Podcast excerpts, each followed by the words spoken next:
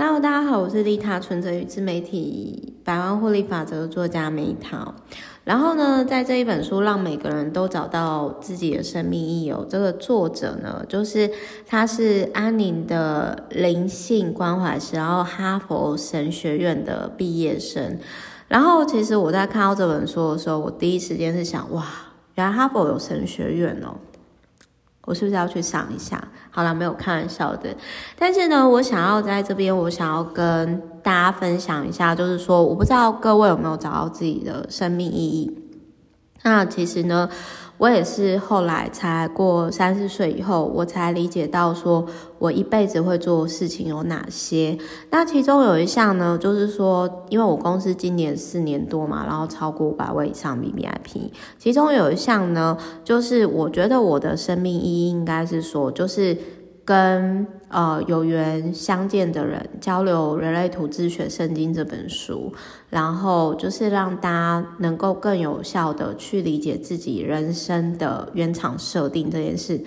我知道我周遭有很多朋友都是干大事的人，但我觉得我的人生当中只要做好这件小事情，我觉得就够了。那就很像说哦，我会继续持续的跟大家分享自媒体啊，分享就是包含比如说我之前提到，就是说我我认为就是每一本书都可以解决某个人的卡观点，所以我会尽可能的透过自媒体让资讯流到流动到需要的人身边，这也是我的生命意义之一吧。所以呢，就是亲爱的各位，我希望呢。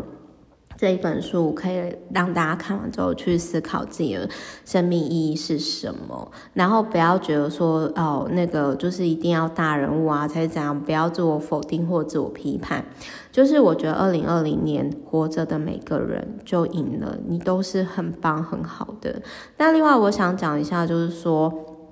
呃，我曾经见过我，就是我十到二十岁的时候，协助长照我佛事住持阿妈没有快乐童年嘛。那我其实不止一次见证我家人整个断气的过程，包含我的外公。然后我不知道大家童年有没有这样的经历，我是真的亲眼见证，就是家人就是从临终到断气整个的过程。然后其实好像很多人，特别是老一辈在。其实你说人生哦，要求的一个好死，真的是不容易。那所以，我那个时候我其实就是在想说，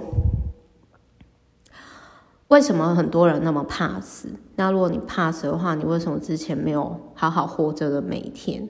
那就包含很像最近我有一个我们公司的客户，就 VVIP，他又跟我开玩笑说：“哎，Meta，我觉得吼，你之后可以帮我。”当那个拔管执行人呢，然后当然我后来就是拒绝他，我就笑我开玩笑说啊、哦，我介绍我们优秀 VVIP 哦，他是律师，他自己开事务所，他比较适合帮你做这一块，好吧？当然我也很谢谢我客户的信任，就是说他他愿意让我见证他临终的最后一刻。但我想要说是，就是呃，如果你你与其想你怕死，恐惧未来。麻烦你现在好好活在当下，就很像 Meta 现在呢，就是真心诚意的跟大家分享我内心的真实的话。那我也永远记得我的，就是我最爱的生命当中最爱的男人之一，曾经他在离世之前也曾经有跟我说过类似的话，就是说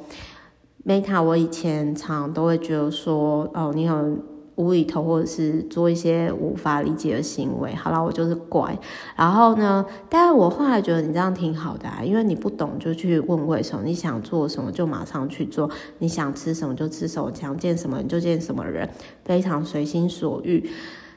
那如果你今天问到一个答案，别人回答你，那就多一个答案嘛。那如果没问到也没关系，你可以再问下一个嘛。